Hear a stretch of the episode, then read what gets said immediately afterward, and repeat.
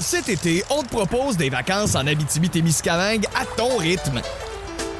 C'est simple, sur le site web nouveaumois.ca, remplis le formulaire et cours la chance de gagner tes vacances d'une valeur de 1500 dollars en Abitibi-Témiscamingue. Imagine-toi en pourvoirie, dans un hébergement insolite ou encore en sortie familiale dans nos nombreux attraits.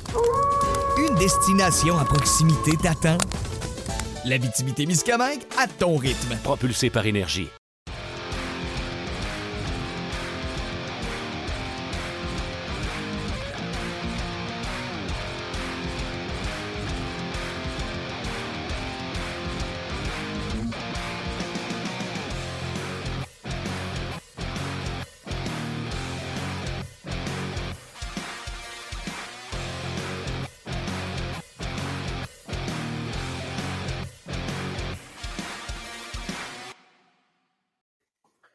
Mesdames et messieurs, bonjour et bienvenue à Ongears, édition du 12 juin 2020. Martin Lemay avec vous en compagnie de Guillaume à la mise en onde. Luc Dansereau est là. Et là, je ne sais pas, euh, on n'a pas parlé avant le show, mais hier, il m'a dit qu'il ferait une apparition. Fait que, Luc, si tu nous entends, on attend que tu prennes ton code euh, et que tu viennes te joindre à la conversation pour saluer les auditeurs qui te réclament. Et un beau bonjour également aux gens euh, sur les médias sociaux, sur le Facebook de RDS, le Facebook de Onjaz. Vous pouvez communiquer avec nous via la plume de Tim qui est avec nous aujourd'hui. Donc, vous avez des questions pour Marc. On parle goaler, le trophée Vizina. Aujourd'hui, c'est de ce qu'on va parler avec Marc Denis dans quelques instants. Juste le temps de vous dire qu'aujourd'hui, c'est la dernière de la saison de Onjaz.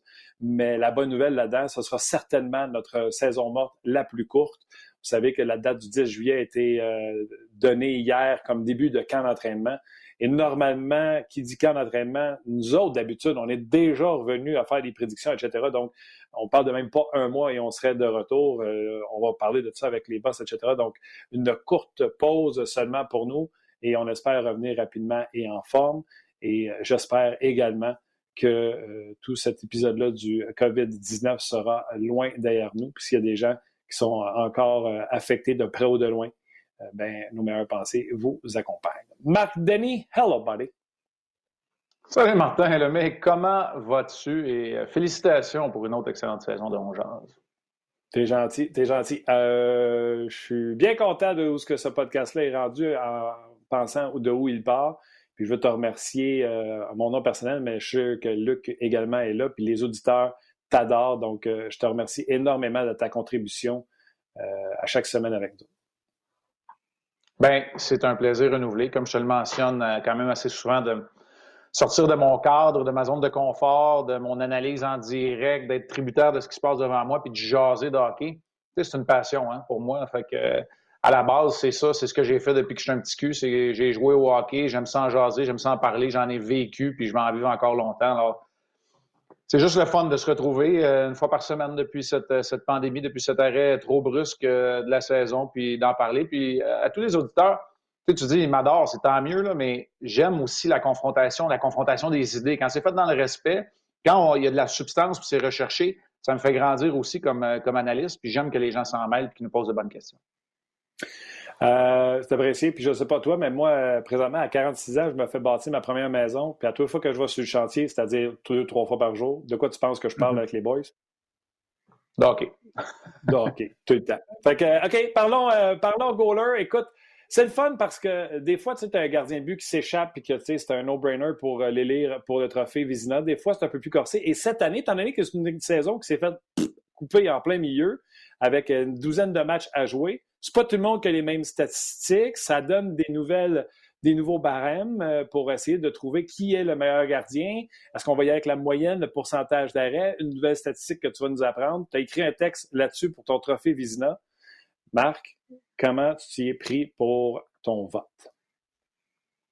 Écoute, premièrement, je me suis dit, c'est le dernier billet de la, saison aussi, de cette saison-ci pour l'instant. Je me suis dit, cette semaine, j'ai voté pour les autres trophées euh, auxquels on m'appelle. On appelle à mes services pour faire les votes. Le Jack Adams, ça, c'est toujours l'affaire des, télédiffuseurs et des radiodiffuseurs des équipes.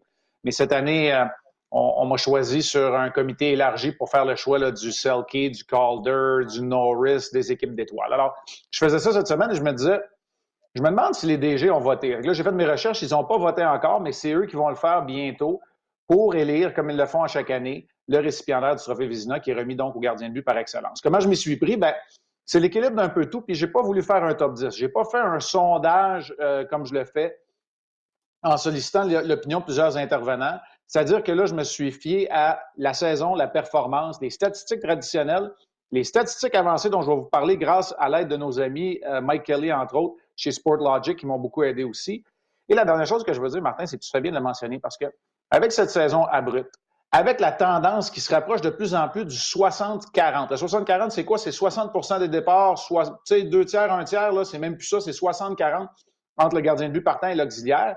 Ça arrive, entre autres, dans des endroits comme à Boston, comme à Dallas, j'en parle dans mon article.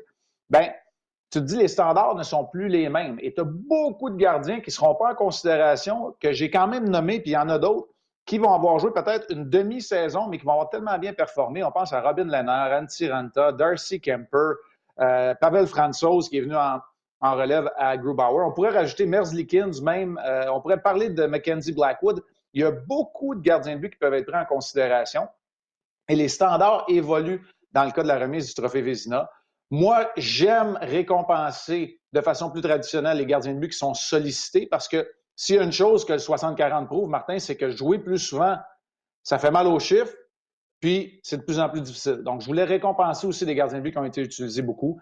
C'est la raison pour laquelle euh, je donne mon, le trophée Vizina à un joueur en particulier. Mais si tu veux, écoute, je vais te suivre, puis on, peut jaser d'à peu près tous les gardiens euh, dont j'ai regardé, j'ai analysé les, les, statistiques et les performances surtout cette année ce n'est pas un secret parce que c'est sur, euh, sur le site de RDS, mais quand même, gardons, gardons le punch un peu, pour un peu plus tard. Parle-moi des statistiques que tu as utilisées, entre autres par Sport Logic, qui ont, je pense, influencé ton choix.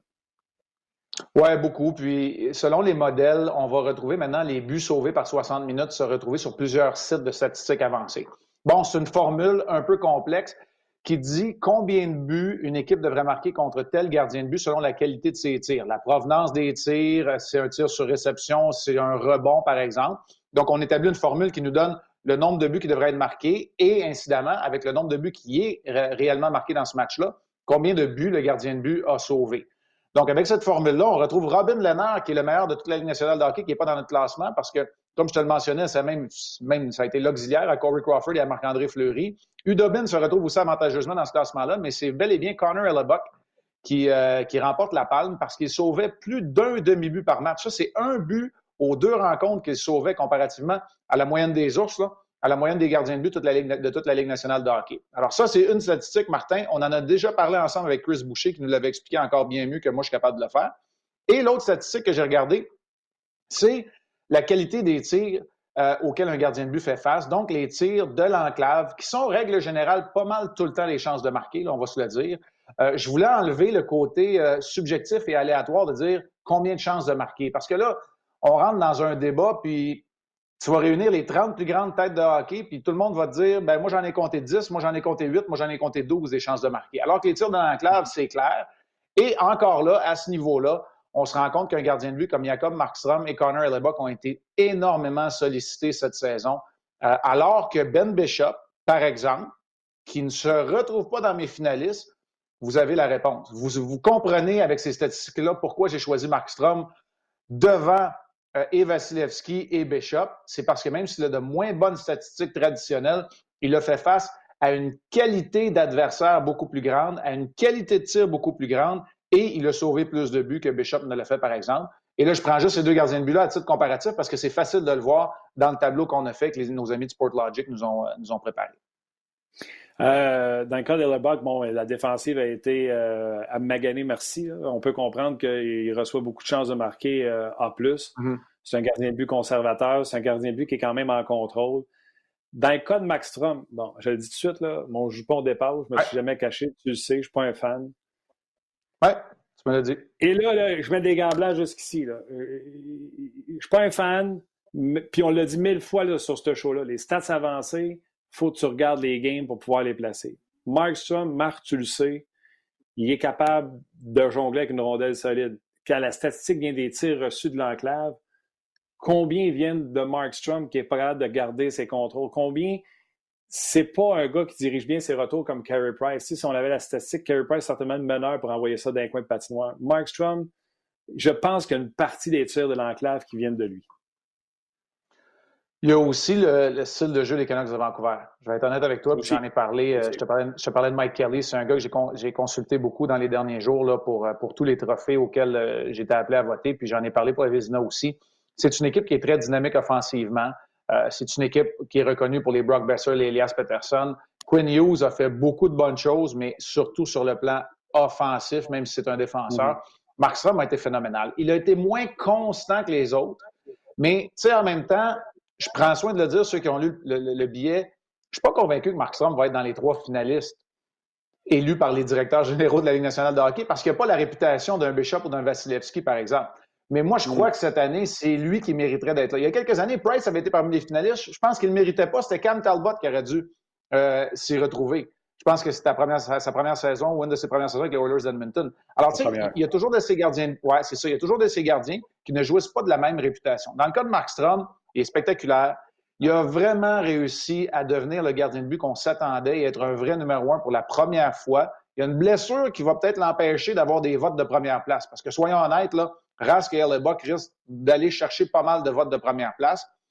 D'accord. Il en demeure pas moins, je le sais, on en a déjà parlé. Mark Strom, à Vancouver, là, il a amené cette équipe-là, j'ai employé le terme jouer dans la cour des grands. Là.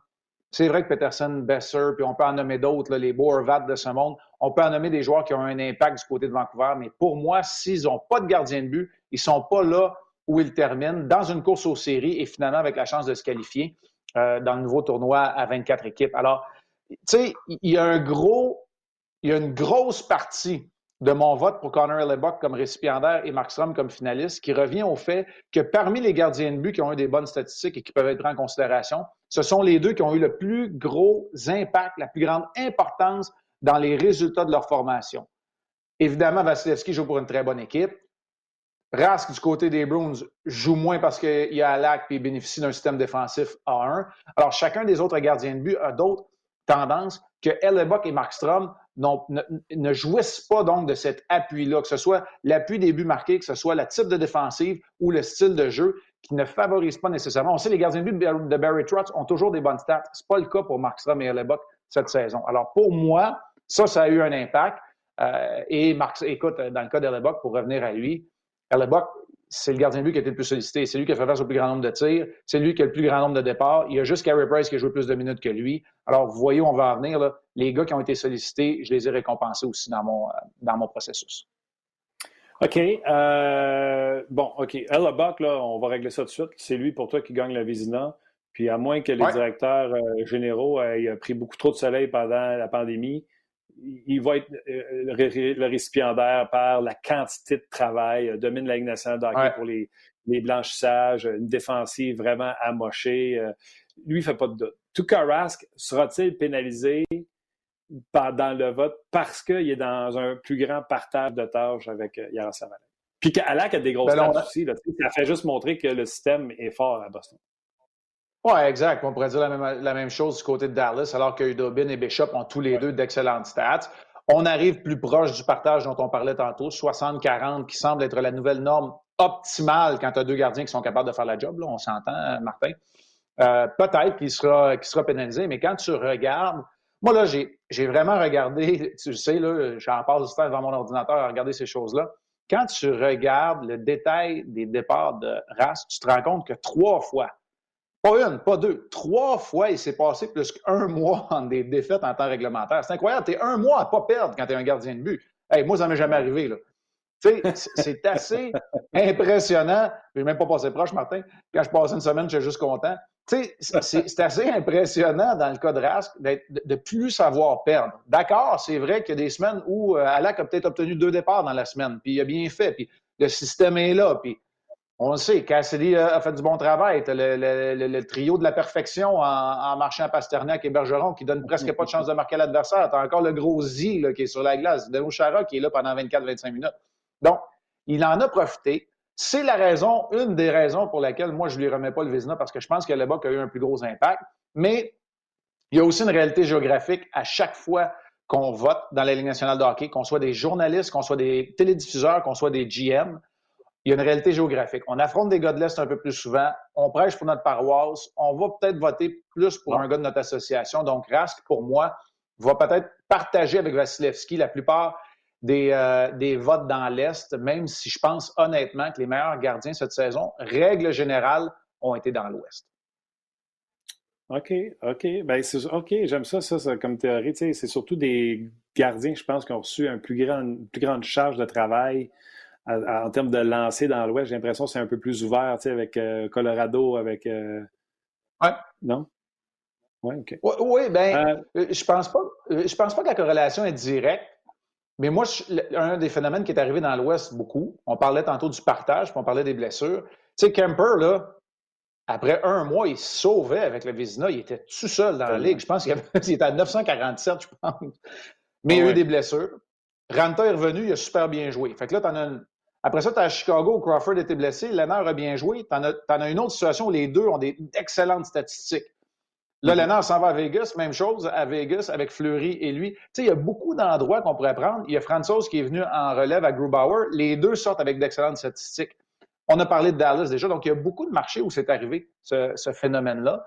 Moi, je pense que c'est plus teinté de ça que du fait la vieille croyance que c'est plus ouvert dans l'Ouest. Mais tu as raison quand tu parles aussi du talent d'un club comme le Colorado, euh, de l'attaque et de l'offensive euh, d'un club dynamique comme les Canucks de Vancouver ou encore euh, de la façon dont les, Golden Knights de Vegas jouent. Alors, tu n'as pas entièrement tort, mais je pense que c'est un facteur parmi tant d'autres, beaucoup moins que c'était vrai dans les années peut-être 90, où on se disait c'est plus offensif dans l'Ouest, c'est plus resserré avec la trappe dans l'Est.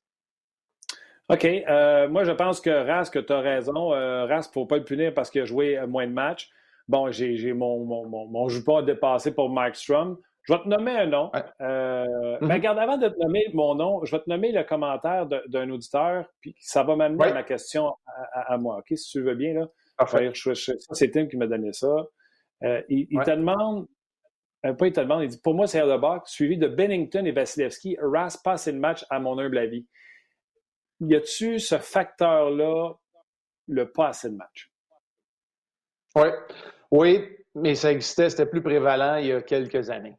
Je pense que ça s'efface, ça s'estompe. Je te le dis, là, pas, ça, risque d'être un de mes, mes premiers sujets de recherche. On s'entend, c'est pas toujours moi qui fais les recherches. c'est-à-dire que je fais pas les études, mais je fais les recherches pour aller trouver les informations. Mais moi, je pense de plus en plus que le, partage optimal, il est à 60-40. Puis là, tu parles d'un gardien de but qui en a gaulé 77. Là. Tu sais, c'était 95, 97-3 le pourcentage. Là. fait, moi, je crois que tu as besoin d'un gardien de but numéro un fort mais je réalise qu'en 2020, quand je dis l'utilisation optimale, c'est d'aller chercher deux, trois victoires de plus. C'est ce qui t'amène en séries éliminatoires, c'est ce qui te donne l'avantage de la patinoire. Je suis en train de croire que c'est 60-40. Puis, tu sais, Dallas et Boston semblent le prouver. Pittsburgh, pas pour les mêmes raisons, mais avec Jarry et Murray, ça ressemble pas mal à ça, même que c'est pas loin d'un 50-50. Ça, c'est pour d'autres raisons. La plupart des équipes qui ont connu du succès, ils sont en allés vers ce genre de partage du, euh, du temps de jeu. C'est clair que du côté de Vasilevski, à Tampa, ça ne fait pas de doute. C'est un peu comme à Montréal. C'est pas mal comme à Winnipeg parce que Laurent Brossois, c'est bien beau, mais je pense pas que c'est un, auxiliaire de qualité. Alors, ça dépend toujours du genre de, situation dans laquelle tu te retrouves. Regarde avec les Rangers, on se retrouve avec deux bons gardiens. Je pense que ça a fait partie aussi euh, du fait que cette équipe-là a surpris. Et on pourrait rajouter Columbus dans le tas. Pourquoi je te parle de Columbus? Parce que c'est une équipe qui n'était pas supposée d'être là. Et sans ces gardiens de but, ils ne seraient pas là non plus. C'est vrai que Tortorella a fait du bon travail. C'est vrai que les joueurs qui ont été gardés là, ont surpris. Mais avec Dezingle, Panarin, Bobrovski, tout le monde qui est parti, cette équipe-là a été capable de s'en tirer parce que leur gardien de but a bien fait. Corpissalo, avant une blessure grave lors d'une séance de tir de barrage, s'en allait au match des étoiles. Et Elvis Merzlikins, lui, s'est levé alors qu'il a eu un début de carrière euh, plutôt tiède. Alors, il y a beaucoup, beaucoup d'endroits où je suis d'accord avec vous. Pour moi, là, j'ai récompensé Vasilevski, j'ai récompensé euh, Ils sont là parmi mes favoris. Je pense qu'il faut que tu récompenses les gars qui sont capables de jouer soir après soir.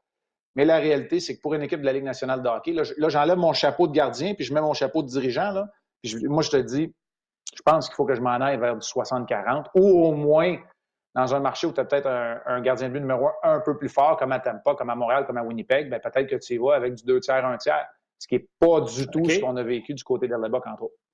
Mais comme dirigeant, euh, tu sais, par exemple, à Montréal, je veux un gardien, un deuxième gardien de but fort pour pas avoir peur de mettre un autre gardien de but que Carey Price. Euh, comment tu fonctionnerais? Mettons que tu as un Alak comme deuxième à Boston. Est-ce que tu continues ton plan d'alternance pour arriver à ton 60-40 ou tu surfes avec celui qui est hot? Surfer avec celui qui est hot, il y a un danger, c'est de perdre peut-être ton gardien de but numéro un, la relation de confiance. Pas perdre la confiance du gardien numéro un, la relation de confiance de savoir, regarde, moi, j'ai pas de trouble à partager le filet deux tiers, un tiers, 60-40, mais c'est moi qui va t'amener où il faut. On s'entend qu'à Boston, j'adore Alak dans le rôle de second. C'est Ras qui va t'amener à coupe. À Saint-Louis, là, Jake Allen, on vient de lui trouver un rôle, c'est le rôle d'auxiliaire. Pas de trouble à jouer euh, deux tiers, un tiers, mais c'est Bennington qui va être devant le filet quand les séries vont commencer. Moi, je pense que c'est cette relation-là qui est importante de garder, Martin.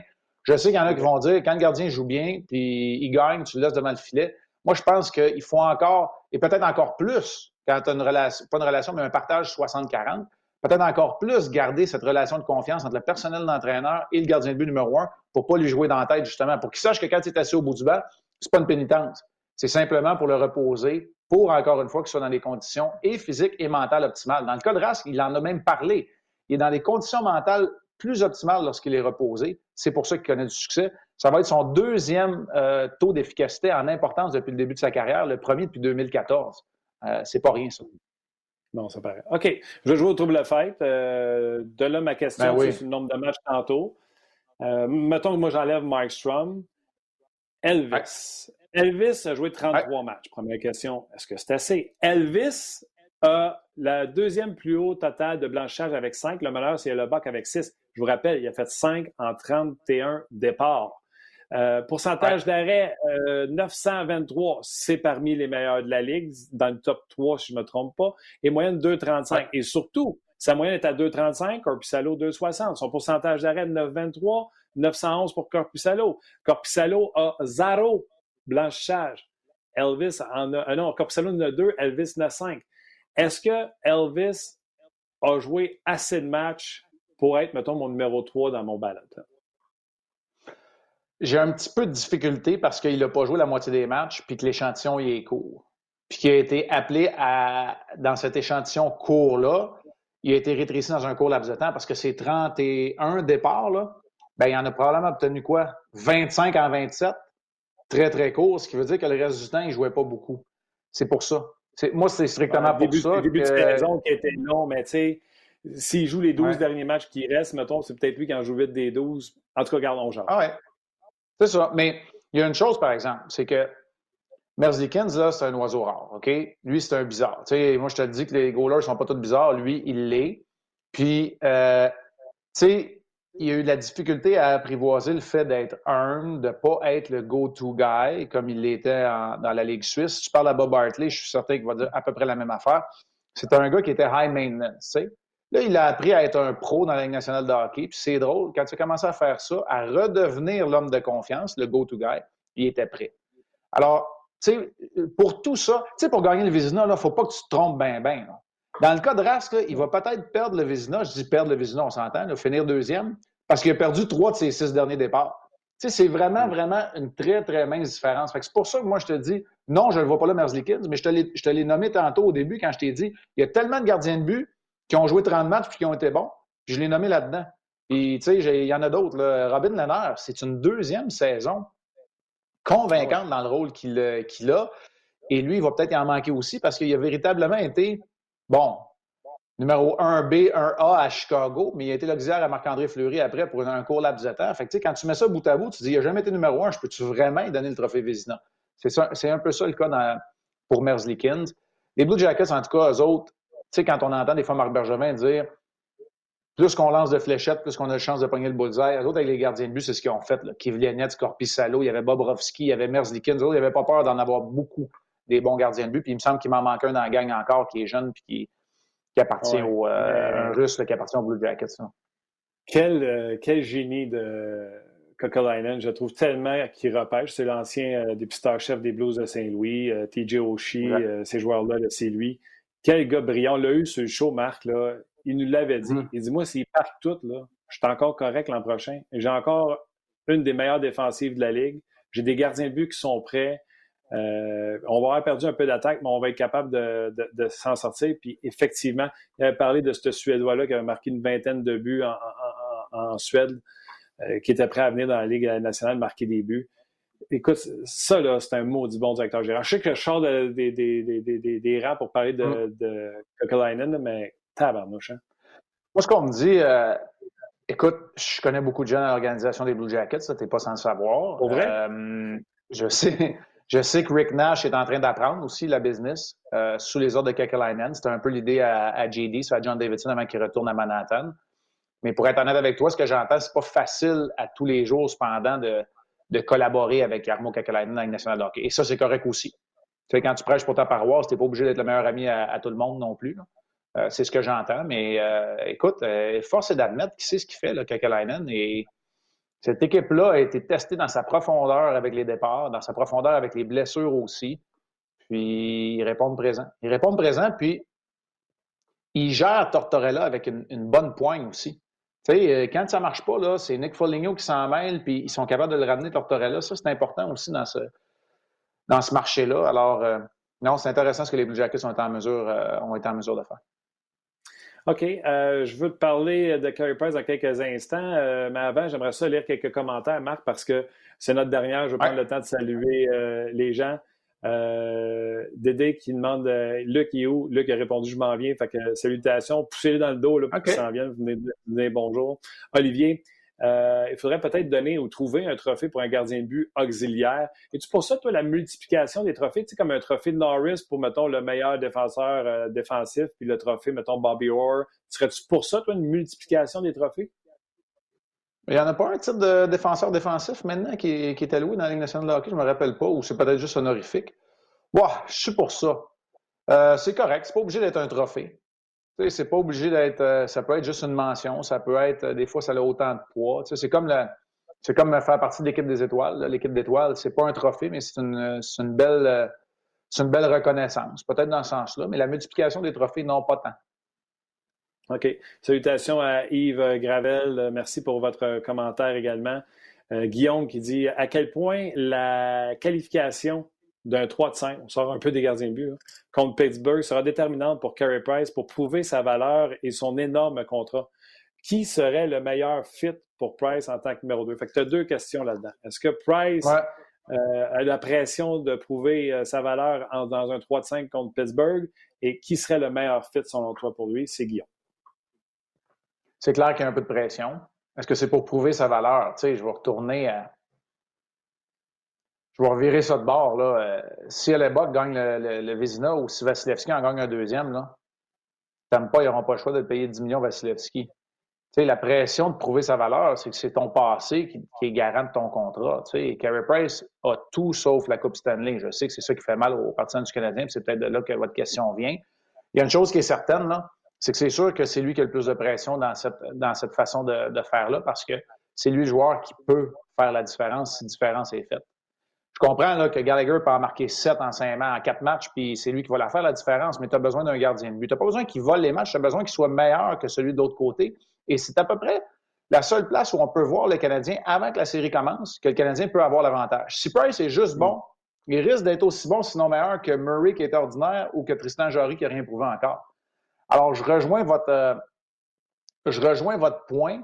Mais moi, je suis un peu tanné d'entendre parler des contrats euh, et de la valeur de celui-ci parce que ça n'a pas rapport avec les. C'est plate à dire, mais ça n'a pas rapport avec les performances actuelles sur la glace. Je sais que tu veux justifier ta place dans l'échiquier ou dans l'échelle salariale, mais la réalité, c'est que Price, là, on dit que c'est un des meilleurs, bien, il doit le prouver maintenant. Il doit revenir à cet état-là d'être et pas être comme dans ces deux passages à vide immenses tu sais, quand les gens disent, les commentaires, pensez-vous vous allez matin en disant Hey, Marc Denis, d'habitude, il aime Price, il est où son gardien de but numéro un, Price? Hey, je suis pas un cave, là. Je l'ai regardé à la saison, il n'y a pas d'affaire nomination de Vizina non plus cette année. Mais je vous rejoins quand vous dites est-ce que c'est lui qui a de la pression? Oui, absolument, parce que c'est lui qui pourrait être appelé à faire la différence dans cette, dans cette série-là. Et soyons honnêtes, Canadiens, jusqu'à preuve du contraire, jusqu'à temps que la gang de jeunes s'en vienne, que le nouveau noyau soit apporté, le Canadien s'appuie fortement pour ses performances sur celle de Carey Price. OK, là, euh, j'ai pris deux notes, là. Euh, parce que je ne voulais pas oublier.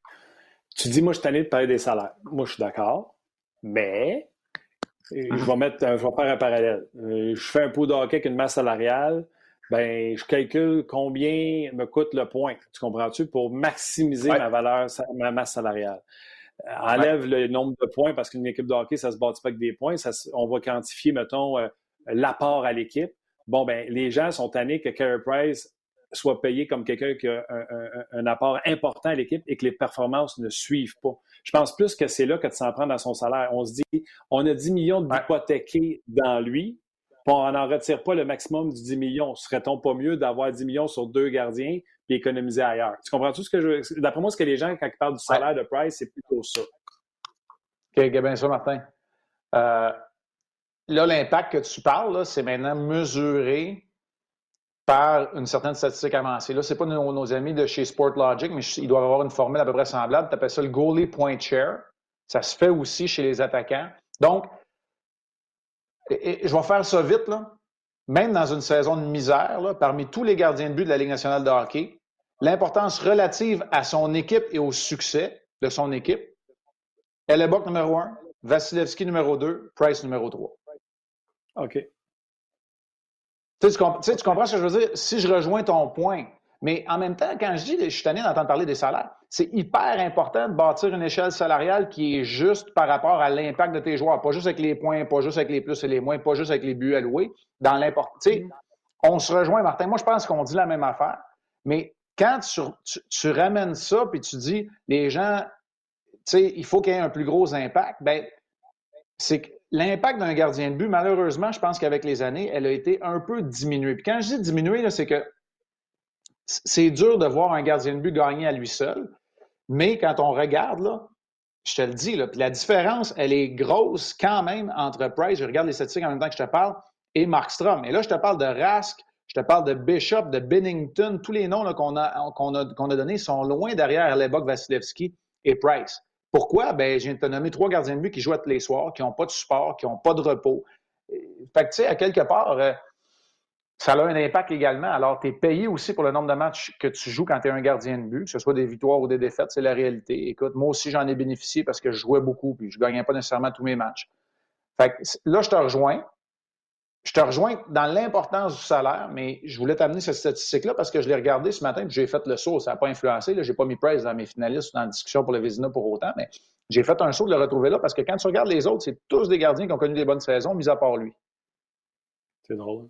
OK. Et puis l'autre facteur que je voulais amener, puis c'est complètement de l'autre bord. Tu vas dire que je parle peut-être des deux côtés de la bouche. Gaston, la semaine passée, je pense, il dit qu'il y a trop de pression sur Price. moi, ça, déjà, je capote. Mais il a réussi à me convaincre. Canadien affronte Pittsburgh. On a des chances, on a Carey Price. T'attends pas ça nulle part ailleurs. C'est pas, hey, Pittsburgh va affronter Washington, on a des chances, on a Crosby. Hey, euh, il y a juste à Montréal, et je ne sais pas de qui ça vient, parce que c'est Marc Bergevin qui a dit avec un gardien de but comme Carey Price, on ne sait jamais. Fait qu'on ne va pas accuser les partisans puis ceux qui écoutent on jazz. La direction, selon moi, le mauvais message de dire Hey, on a des chances, on a Carey Price. Je pense que ça n'existe pas nulle part. À Edmonton, quand Allen est arrivé, il n'a pas dit on a des chances, on a McDavid. Il a dit faut entourer McDavid, il ne peut pas faire tout, tout seul. Fait l'organisation, les fans, les journalistes font-ils l'erreur de dire on a des chances, on a Price? Ben là, tu viens de dire quelque chose que je vais retenir. Il faut l'entourer, Price, parce qu'il ne peut pas faire tout ça. Ça, c'est la réalité. Maintenant, là, les autres vont dire Ouais, mais à 10 millions, c'est dur de l'entourer. Ils prennent une bonne partie de la masse salariale. On va revenir, euh, on, va revenir à nos moutons. Tu sais, Martin, tu dis qu'on ne peut pas blâmer les, analystes, les journalistes euh, ou, les partisans pour ça. Tu as raison. Quand il y a eu les négociations, rappelle-toi ce que Larry Brooks a sorti. En ce moment, ça achoppe à cause de Carey Price, les négociations dans la Ligue nationale de hockey. Parce que là, les joueurs ne voulaient pas de 2 de 3. Ils ont eu un 3 de 5, puis ils étaient réticents parce qu'ils ne voulaient pas. Ils appellent ça le règlement Carey Price. Ils ne voulaient pas se buter à un gardien. C'est la réputation dont il jouit. Est-ce que c'est mm-hmm. Disproportionnel? Absolument. Est-ce que c'est surfait et gonflé? Absolument. Surtout lorsqu'on regarde les, statistiques et ses, performances des dernières années. Mais quand Carey Price est sur sa marque, ben, c'est ça. C'est là où ça devient dangereux. Mais t'as raison. Rutherford aurait l'air d'un de dire Crosby, Malkin le regarderait puis il fait Ouais, puis moi, euh, j'ai comme un connaissement dans mes poches. Tu comprends-tu? C'est ça. Ah ouais. Exact. Non, non, mais c'est directement dessus. Fait que, tu sais, pour revenir à est-ce qu'il a trop de pression, moi non plus, j'achète pas ça, je suis comme toi. Mais c'est c'est pas trop de pression, c'est trop. Il est trop sous les feux de la rampe. C'est trop tout le temps par rapport à Carey Price. C'est lui. Sinon, on ne gagne pas. Ouais. Puis si on a perdu, c'est de sa faute. Puis là, si on a gagné, le monde ne veut plus trop que ce soit grâce à lui, mais c'est grâce à lui. Non, attends un peu là. Il y a d'autres choses. Et la réalité, là, c'est que les Canadiens, la façon dont ils ont joué cette année, puis ça, des fois, on l'oublie. Là. allez regarder là, les, rapports des matchs, puis allez regarder les statistiques avancées, justement, tu sais que j'aime ça faire ça. Là. Le Canadien, cette année, avait juste besoin d'un gardien de but qui était juste une petite affaire en haut de la moyenne. Il avait pas besoin de Carey Price de l'année de son Heart, de l'année des Olympiques, puis euh, l'année des Vézina. Il avait juste besoin d'un Carey Price au-dessus de la moyenne. Ils ont, eu un Carey Price dans la moyenne, avec de l'instabilité, avec des inconstances, dont deux séquences où ça a été moins bien. C'est ça qui est arrivé. Parce que le Canadien est pas loin de s'en débarrasser de cette étiquette-là. Alors, ce que ça prendrait, Martin, là, pour régler ça, puis peut-être que Gaston, s'il nous écoute, c'est pas compliqué. Ce que ça prendrait, ce serait que Carey Price soit bon. Juste assez pour être meilleur que Jarry ou Murray et que le Canadien soit assez bon pour aller gagner ces matchs-là. Tu sais, qu'il gagne là, en 3, 4-3, 4-3, 5-4. Puis que Price, là, il fasse les arrêts, mais qu'il ne vole pas de match. Mm. Ça, ça serait, tu sais, puis là, je te dis ça, puis il y en a qui vont trouver le moyen de dire qu'il a donné, euh, qu'il a donné 10 buts en trois matchs, mais tu comprends où je veux en venir, c'est que Carey Price soit assez bon pour gagner, mais qu'il ne soit pas la raison pour laquelle les Canadiens seraient en séries éliminatoires puis qu'ils gagnent leur tour de qualification. Exactement. Puis, tu sais, tu disais, euh, si le Canadien t'approche puis il n'était pas très bon, fait juste avoir un deuxième gardien de but puis le Canadien n'est pas à la même place qu'ils sont. Tu sais, on n'a pas eu de l'année. sais, On a mis un dehors. Ben, depuis euh, deux ans. Jeune. Exact. Depuis deux ans, Martin. Euh, la, deuxième, la, deuxième moitié du séjour de Niemi puis Kincaid, là, remplace ça par un gardien qui a de l'allure, puis tu es peut-être en série les deux années. Exactement. Euh, avant de terminer, tu as sûrement regardé les. Tu sais, tu nous as montré des nouvelles statistiques euh, dans ton article pour Markstrom et euh, pour les fans du Canadien. Mm-hmm. Où se situe Price dans ces statistiques-là? Écoute, je ne me, suis pas, je me suis pas rendu là, honnêtement. je n'ai pas posé la question, mais tu fais bien de me le demander. Euh, si je regarde certains modèles, parce que j'ai une de ces pages de statistiques que je consulte là, sous les yeux, euh, pour les buts sauvés, euh, Price, mettons dans les 61 premiers gardiens, là, Price est à peu près, il, est, à peu près dans le milieu de, du, plateau. Là. Ouais, à peu près là, dans ce coin-là, mais ce n'est pas le modèle que j'ai utilisé en priorité. Là. Moi, j'ai utilisé plus celui de euh, celui de Sportlogic. Et pour le nombre de tirs de qualité, ça se ressemble aussi. C'est à peu près au milieu du, au milieu du peloton, je te dirais. Là. Fait que ça ressemble à ça. Euh, et c'est drôle comment ça a varié. Tu sais, on a parlé de Price qui a été euh, manqué de constance, le Canadien aussi, dans sa façon de jouer, parce qu'au début de l'année, il donnait énormément de chances de grande qualité. Je me souviens. C'était des deux contre un, puis ça finissait tout le temps dans le net. Puis, La réalité, cependant, faisait que... ouais.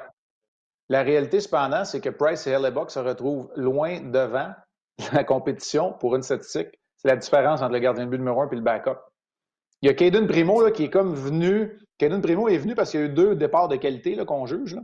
Fait qu'il est venu un peu minimiser ça. Sinon, je pense que Price aurait été loin en avant. Dans le sens que à quel point le numéro un est meilleur que le numéro deux. Fait que même dans une saison moyenne, cette différence-là, elle apparaît, elle apparaît au tableau là, quand on écoute. Là, puis je ne veux pas vous tanner avec toutes les statistiques avancées parce qu'il y en a, je trouve que des fois, c'est même trop, là, mais on peut regarder ce genre de statistiques-là sur différents sites, là, les, les, hockey références, Corsica, Evolving Hockey et Sportlogic de ce monde. All right. Écoute, euh, c'était le fun. des gardiens de but, je pense qu'en deux, on peut parler de ça un peu longtemps. oui, quand même. Puis c'est encore important dans le hockey d'aujourd'hui. Hein. Ah oui, puis euh, encore plus qu'avant. tu vois, on en parle parce que ça en prend deux. Fait que, on va pas juste chercher 30 meilleurs, on va commencer à chercher 60 meilleurs. Fait que, euh, t'as pas répondu à la question, par exemple, pour le meilleur deuxième, le meilleur fit que tu verrais pour Price? S'il n'y a pas de nouveau contrat, Udobin. Sinon, on se tourne vers quoi? Vers un Robin Leonard qui accepterait ce rôle-là, vers un Thomas Grice. Je pense qu'il faut aller là, après ça, euh, alors que d'autres ont déjà signé leur contrat. Fait je pense que ça peut ressembler à ça. Sinon, il faut regarder du côté d'une transaction. Est-ce que ça peut être une euh, méga transaction? Est-ce qu'on peut regarder du côté de Saint-Louis, aller chercher un Jake Allen, peut-être euh, mixer ça avec un Vince Dunn, qui est un défenseur 2020 qui bouge la rondelle? Bernier. Oui, ça peut être Jonathan Bernier aussi. Mais je pense que Détroit a besoin d'un gardien là aussi. Oui, mais. Oui, ils ont besoin de plusieurs affaires. Ont besoin de. c'est ça. Euh, peut-être qu'Alexis Lafrenière, peut Lafrenière va avoir besoin d'une pension aussi à Détroit. Peut-être qu'ils vont garder Bernier aussi. Ouais. C'est un bon point. Détroit, c'est un bon mot pour eux autres. Et euh, Primo, on a déjà posé la question, mais il y a un auditeur qui t'a posé la question. dans combien de temps, dans le cas de Caden Primo, avant de le voir à Montréal et de contribuer? Un an. Une bonne saison comme numéro, comme numéro un, puis après ça, naviguer à travers l'histoire de l'arrivée de Seattle dans la Ligue. Pour moi, c'est ce qui est important. Là. Euh, tu sais, Caden Primo, j'aurais aimé ça, lui, le voir. C'est peut-être la plus grosse déception que la saison est finie vite, c'est que j'aurais aimé voir Caden Primo dans le dernier droit, amener le Rocket en série puis jouer. Parce que là, il aurait été vraiment numéro un sur une longue période, alors que même pendant la saison, il ne l'a pas vraiment été parce qu'il a partagé le travail avec Charlie Lindgren.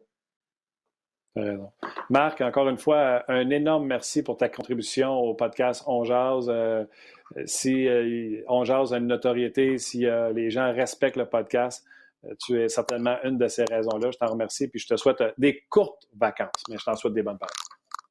Oui, on va être de retour. Merci à toi, merci à Luc, merci à tout le monde, merci aux auditeurs de votre confiance, puis à vous autres aussi. Félicitations, Martin, encore, puis euh, je te laisse leur dire bye-bye, je m'en vais. Salut. Bye, ciao, merci beaucoup. C'était l'excellent Marc Denis. Vous pouvez aller sur RDS.ca voir son, son texte sur les, les trophées Vizina.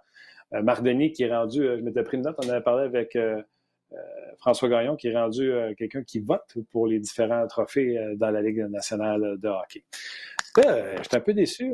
On n'a pas vu Luc encore. Luc, tu te caches-tu? Es-tu en chaise dans, ta cour et tu veux pas, tu veux pas te montrer? Je suis là, Martin. Hey, bonhomme! Salut! Hey, oh, t'entends pas. T'as l'Internet à pédale à, Guy Boucher. Pas vrai, ça a marché tout le long. Ah! Ça marche. Sauf que tu lagues en tout le long. Le, son est bon, mais ça ne marche pas avec ta bouche tout. Ben, j'ai fait des tests pendant quoi, deux, trois mois qu'on était en confinement, puis ça a fonctionné tout le long. la, seconde, la seconde où est-ce qu'il faut choisir euh, devant la caméra, ça ne fonctionne pas. Ça va bien mal. Attends un peu, là. Faut que tu fasses de quoi, Guillaume? là? C'est le même Internet à pédale que Guy. Écoute, t'es vraiment pas beau. Je ne sais pas si ta barbe blanche pourrait euh, se souvenir de Max Headroom, tu sais, là, euh, les annonces de Coke, là. T'as vraiment l'air de ça. hey, gars, je le fais. Je le fais, tu vois. Hey, c'est bien bizarre, ça. Mais... Puis là, je t'imagine en plus courir chez vous, mettre tes chandails en arrière pour montrer que tu as un décor. Ben, j'ai évolué pour plusieurs équipes dans ma carrière, les Mighty Ducks à l'époque. Là, vous mm-hmm. le voyez un petit peu, là, mais euh, écoute, c'est bien bizarre, ça, ma connexion Internet. Ça a fonctionné. Ah, tu vois? Ah, non, ça, ne je vois pas. Ça, marche pas.